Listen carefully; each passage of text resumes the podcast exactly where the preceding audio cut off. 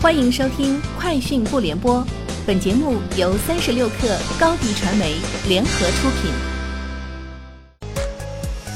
网罗新商业领域全天最热消息，欢迎收听《快讯不联播》。今天是二零一九年十二月二十七号。三十六克获悉，腾讯游戏安全中心今日发布《腾讯游戏主播游戏安全管理规范》，其中提到，当被举报主播确认有使用其他第三方作弊工具的，主播直播的作弊账号会被永久封禁。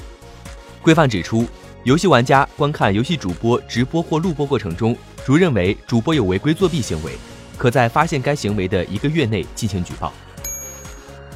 三十六氪获悉，由阅文集团与腾讯音乐娱乐集团联合出品的古代言情作品《凤回巢》小说主题曲，在 QQ 音乐、酷狗音乐、酷我音乐三大平台上线。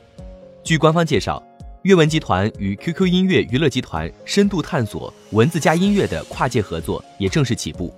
双方将通过内容共创、联合出品、整合宣发的一站式合作机制，打通阅读和音乐场景。三十六氪获悉，天眼查数据显示，十二月二十五号，哈罗出行的运营主体上海军政网络科技有限公司发生工商变更。哈罗出行联合创始人兼 CEO 杨磊卸任公司法定代表人、经理一职，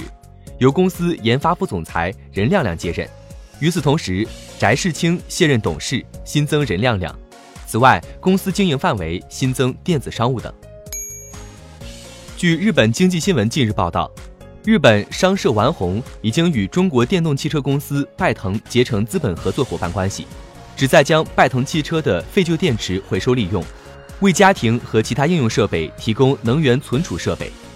丸红预计将向拜腾投入数百万美元，之后可能还会继续追加投资。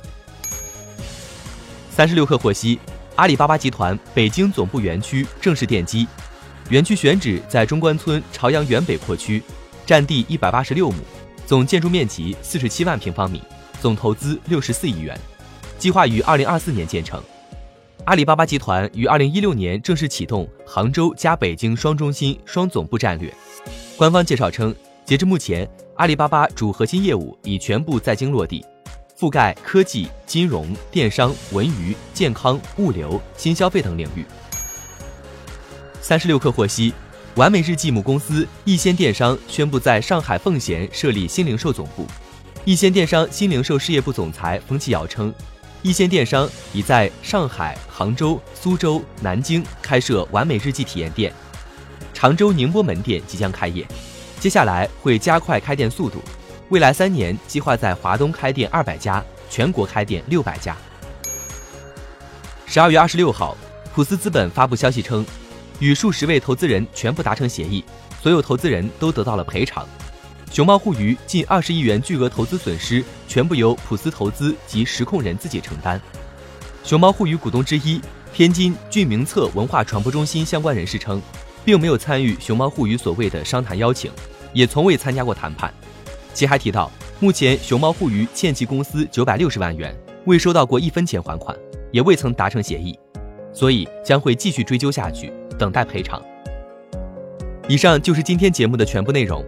下周见！欢迎添加小小客微信 xs 三六 kr 加入克星学院，每周一封独家商业内参，终身学习社群，和大咖聊风口谈创业，和上万客友交流学习。高迪传媒，我们制造影响力。商务合作，请关注新浪微博高迪传媒。